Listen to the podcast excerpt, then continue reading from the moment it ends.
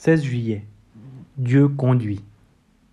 À combien plus forte raison votre Père céleste donnera-t-il de bonnes choses à ceux qui les lui demandent? Matthieu 7, verset 11. Jésus donne ici des règles de conduite pour ceux qui ont en eux son esprit. Par cette comparaison familière, il cherche à pénétrer notre esprit de la pensée que Dieu contrôle toutes choses.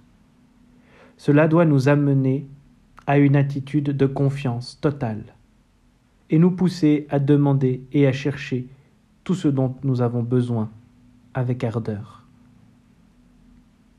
Nourrissez votre esprit de la pensée que Dieu est là, tout près de vous. Lorsque cette idée est bien ancrée en vous, il vous devient naturel de dire dans les difficultés Qu'importe, mon Père est au courant. Une telle pensée viendra instinctivement, sans effort, Autrefois vous aviez l'habitude de demander l'avis des uns et des autres, mais maintenant vous êtes tellement rempli de la pensée que Dieu conduit tout qu'il vous suffit de le consulter directement. Les règles de conduite que Jésus établit pour ceux qui ont reçu son esprit se ramènent à ce principe. Dieu est mon Père, il m'aime, il n'oublie rien de ce qui me concerne. Alors, pourquoi m'inquiéter?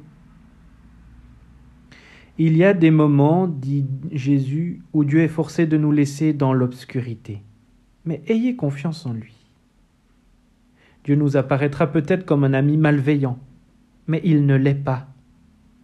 Comme un père dénaturé, mais il ne l'est pas. Comme un juge injuste, mais il ne l'est pas. Fortifiez en vous cette pensée que Dieu contrôle toutes les circonstances de votre vie Rien ne vous arrive sans que Dieu le sache.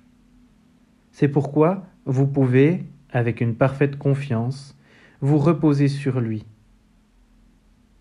Prier, ce n'est pas seulement demander, mais maintenir notre âme dans un climat tel qu'il nous semble naturel de tout demander à Dieu.